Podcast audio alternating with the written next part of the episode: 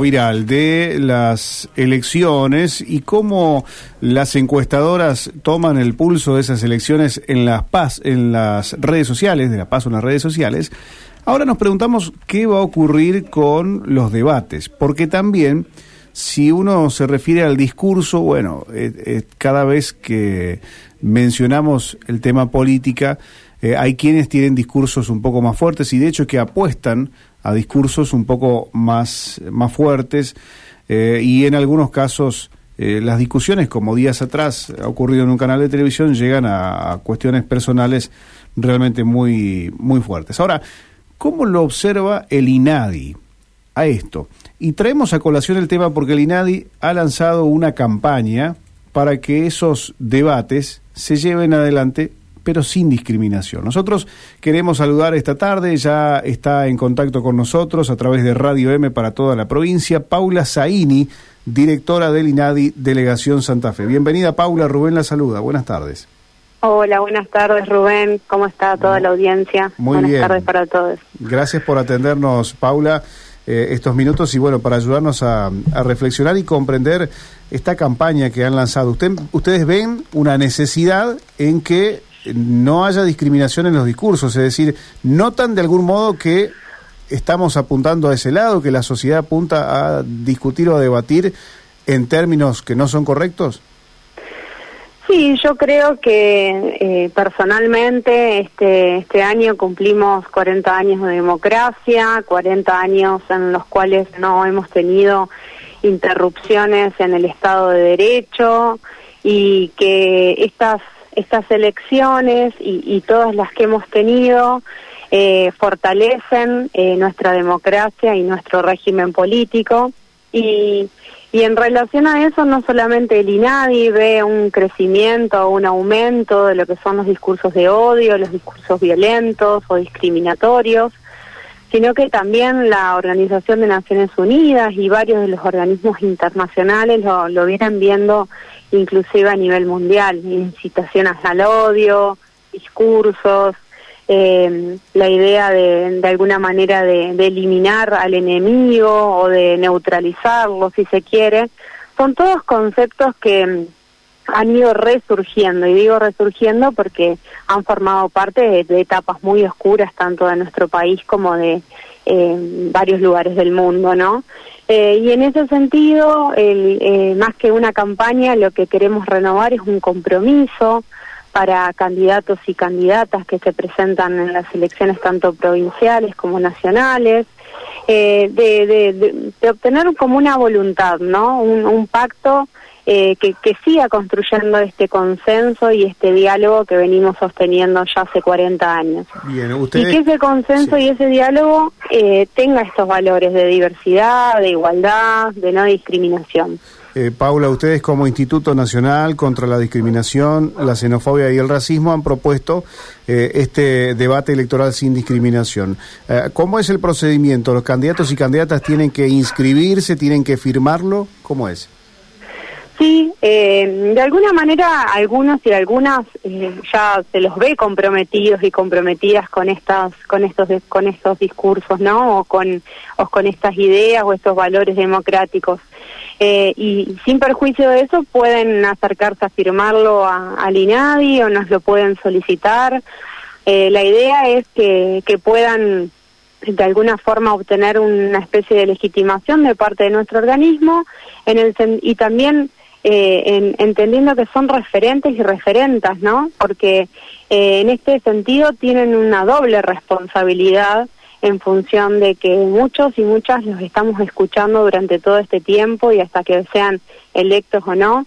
Y de alguna manera eh, se referencian en lo que en lo que construyen no en los discursos que construyen. Y por eso creemos que es tan importante este compromiso eh, en donde puedan de alguna manera explayarse sobre cuáles son las ideas más allá de las plataformas políticas de los contenidos de las ideas que estos valores estén presentes tanto en los debates en las campañas como eh, durante su gestión uno puede llegar a imaginarse, Paula, que nadie se negaría a, esto, pero quiero saber cómo viene hasta ahora la firma, si es que se han sumado o no.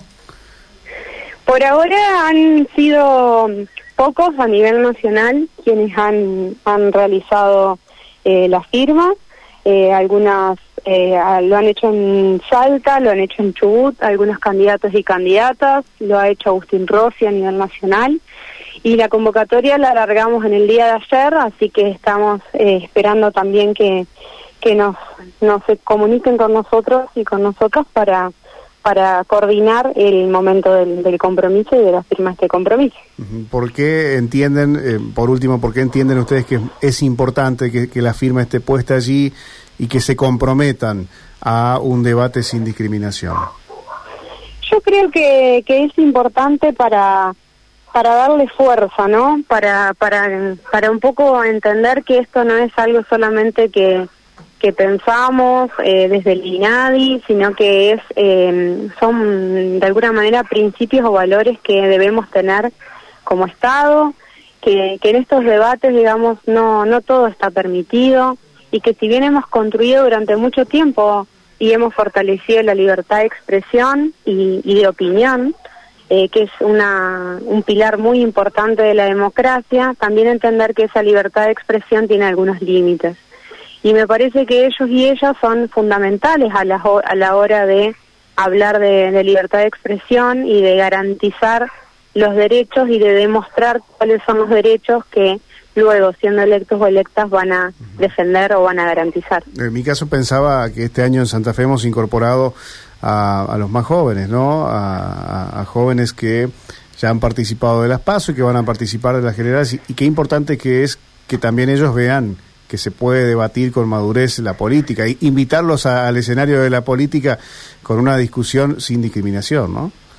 Totalmente. Las juventudes eh, muchas veces eh, eh, se encuentran por ahí por fuera de la política, se han visto quizás sorprendidos en este en este momento, digamos, con la idea de que puedan ir a votar y muchas veces no saben a, quién votar o a quién hacerlo y, es fundamental que, que, los candidatos y las candidatas puedan expresarse en valores sobre los cuales ellos ya vienen trabajando hace un montón, porque las juventudes nos vienen marcando la cancha hace un montón de tiempo en temas de diversidad, en temas de inclusión, de identidad y, y la verdad que sería muy importante poder ver a los referentes que tienen que que llevarlos a, ahora a las elecciones eh, firmando este compromiso y hablando sobre estos temas. Eh, Paula, eh, vos recién marcabas que diferentes organismos internacionales estaban preocupados por esta temática. El discurso de, odio que podemos involucrar ahí o, englobar ahí toda esta temática con la cual ustedes este, trabajan, este discurso de odio se fue dando de manera generalizada en todo el mundo, eh, hace o hace foco el discurso de odio en determinados países. No, cada, yo creo que cada región tiene sus particularidades. Eh, en este sentido, digamos que cada región o cada país, digamos, ha ido de alguna manera eh, hablando de, de, lo que más le, le molesta o, del, o de lo que entiende como al otro como un enemigo. Eh, entonces, me parece, digamos, que esto, lo que es común es el aumento de la violencia y, de la, y del odio, digamos, hacia estos grupos, que no siempre son los mismos, digamos, pero eh, que en cada región o en cada lugar tiene sus particularidades, digamos, en definitiva. Eh, eso es lo que lo que a mí me parece, digamos, por ejemplo, en Estados Unidos es muy acentuado determinados eh, casos de racismo, por ejemplo.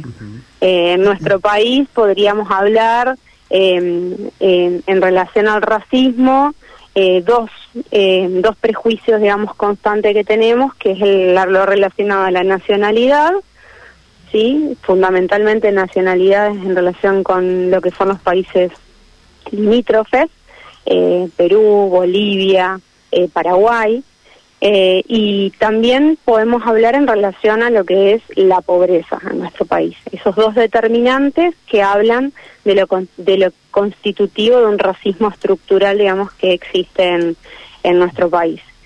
Creo que nadie ha escapado al audio que se ha viralizado eh, de esta señora, digamos, que habla de la negrada, ¿no? Sí, sí. Ahí, ahí, queríamos hacer también, porque teníamos dentro de nuestros de, nuestros planes preguntarle qué opinaban, ¿no? Desde el INADI de Santa Fe sobre este audio que se ha viralizado y que, que puso, digamos, a, a esta mujer de Santa Fe, esta persona de Santa Fe, eh, en, todos los portales y en las redes sociales, ¿no? Con, con esa opinión. Yo creo que este es un ejemplo muy claro de los que son los discursos de odio, ¿no? Y que en base a tu color de piel o a tu o a la pobreza que vos tengas, el lugar por donde podés circular en nuestra ciudad. Mm. Entonces, creo que es es o sea, muy claro, digamos, el mensaje de si tenés un tono de piel más oscuro o si perteneces, digamos, a una clase social más baja, hay lugares que no podés frecuentar que no puede frecuentar porque pasa esto, ¿no? O sea, pones el alerta a los vecinos, la policía te saca de los bulevares. Entonces, esas son las situaciones que reflejan, digamos, la vulneración de derechos en base a prejuicios o estereotipos y que constituyen discursos de odio en definitiva. ¿Se sabe algo más? ¿Hubo alguna denuncia respecto de este, de este audio? Eh, en el INADI la denuncia no se puede realizar sin conocer a la persona que, que, es la denunciada, digamos. Entonces, algunas organizaciones, eh, como la Casa de la Cultura Indoafroamericana, eh, que conduce Lucía Molina, y otros referentes eh, del, de la afroargentinidad santafesina, estuvieron en contacto conmigo para ver la posibilidad de juntarnos la semana que viene eh, y, ver qué, qué acciones podemos tomar, si es lanzar un comunicado o no, eh, si existe la posibilidad de, de pedir a quien viralizó este audio la identidad de esta señora. Eh, pero son facultades investigativas con las cuales el INAI tiene escasa, es escasa, digamos, las facultades que tenemos, porque somos un órgano administrativo. Una, una última consulta, Paula, porque ya estamos sobre las noticias. Aquí en este programa hablamos mucho acerca de las noticias virales, de lo que ocurre en las, en las plataformas y más. Eh, y bueno, y hoy es es muy común esto de los de los memes, ¿no? De, tomar de tomar todo tema posible para para la risa, para la chacota, como decíamos. Ahora eh, ustedes no lo ven así a, ninguno de estos temas, ¿no? Yo creo que este este audio no es ningún meme, eh, no es no no no es gracioso, digamos, eh, y no no no es un chiste, porque puede formar parte de una de un pensamiento, de un pensar, de una opinión de una persona. Eh, el problema es cuando esta situación genera una vulneración de un derecho. Entonces, eh, en el momento en que ese, ese pensamiento o esa libertad de opinión vulnera un derecho y traspasa eh, el ámbito privado o el ámbito particular, estamos ante una situación distinta, digamos, porque somos constructores y constructores de opiniones.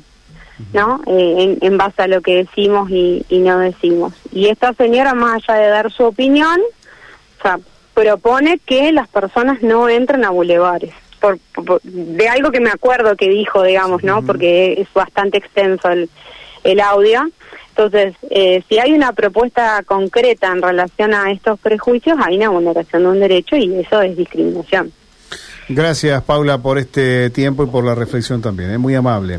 Muchísimas gracias a ustedes por comunicarse a disposición. hasta luego. Despedimos allí a Paula Zaini, titular del INADI en Santa Fe, en la provincia de Santa Fe, bueno, que se refirió a varios temas, entre ellas esta convocatoria, que hasta ahora la han firmado pocos. Bueno, esto comenzó ayer por la tarde, nosotros ya lo estamos mencionando aquí en nuestro programa y entendemos que, bueno, poco a poco irán los, los candidatos y candidatas sumándose a esta convocatoria a un debate electoral sin discriminación. Y